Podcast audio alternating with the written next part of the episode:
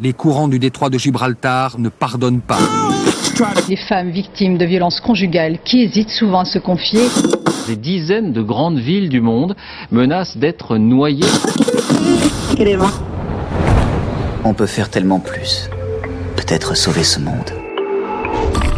So Good Radio. 10 minutes pour sauver le monde. Bien sur So Good Radio et vous écoutez 10 minutes pour sauver le monde, l'émission qui se munit de sa meilleure pâte à fixe pour recoller les morceaux d'un monde fissuré. 10 minutes, 10 minutes pour sauver le monde. So Good Radio. So Good Les dernières récompenses de la Berlinale et des Césars font-elles du cinéma un espace plus que jamais politique et inclusif? La Berlinale, festival de films international allemand qui se passe, vous allez tomber des nues, à Berlin, se clôturait samedi dernier. Le jury, présidé par l'actrice mexicano-kenyane Lupita Nyong'o, a récompensé plein de films avec des messages politiques. L'ours d'or du meilleur film, c'est la franco-sénégalaise Mati Diop qui se l'est vue attribuer pour son documentaire Dahomey. Le documentaire raconte la restitution en 2021 de 26 œuvres d'art pillées par les colons français au Bénin dans l'ex-royaume du Dahomey.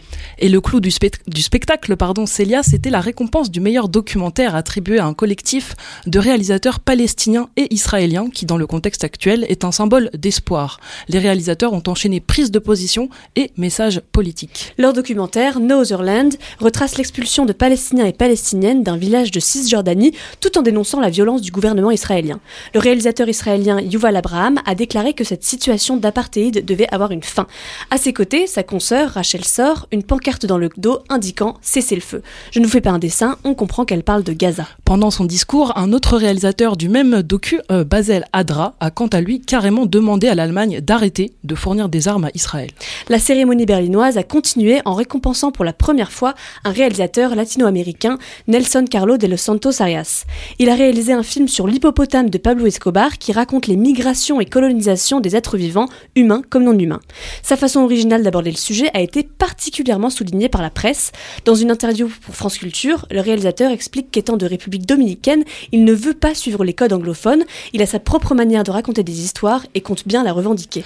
Dans un même temps, ici en France, la cérémonie des Césars s'est aussi tenue ce week-end. Pour rappel, c'est la cérémonie dans laquelle, en 2020, Adèle Haenel avait quitté la salle lorsque Roman Polanski, accusé d'agression sexuelle et condamné aux États-Unis pour abus sur mineurs, avait reçu, entre autres, le César, le César pardon, de la meilleure réalisation. Depuis quelque temps, je parle, je parle, mais je ne vous entends pas. Ou à peine.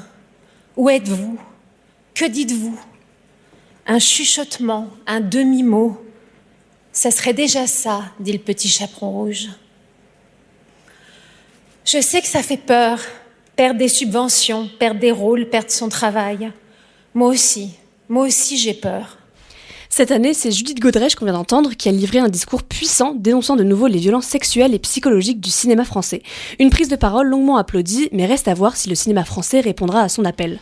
Harry Vortater, césarisé meilleur acteur, a profité de son passage sur scène pour appeler un cessez-le-feu à Gaza. Et puis il y a aussi eu les prises de position de l'acteur Raphaël Quenard témoignant son soutien aux agriculteurs et celle de la réalisatrice Kauter Benania rappelant le combat pour la liberté de la presse de Julian Assange et des autres journalistes tout en appelant aussi à un cessez-le-feu à Gaza. Ces deux cérémonies européennes ont montré que le cinéma était aussi politique et que l'art pouvait servir de porte-parole.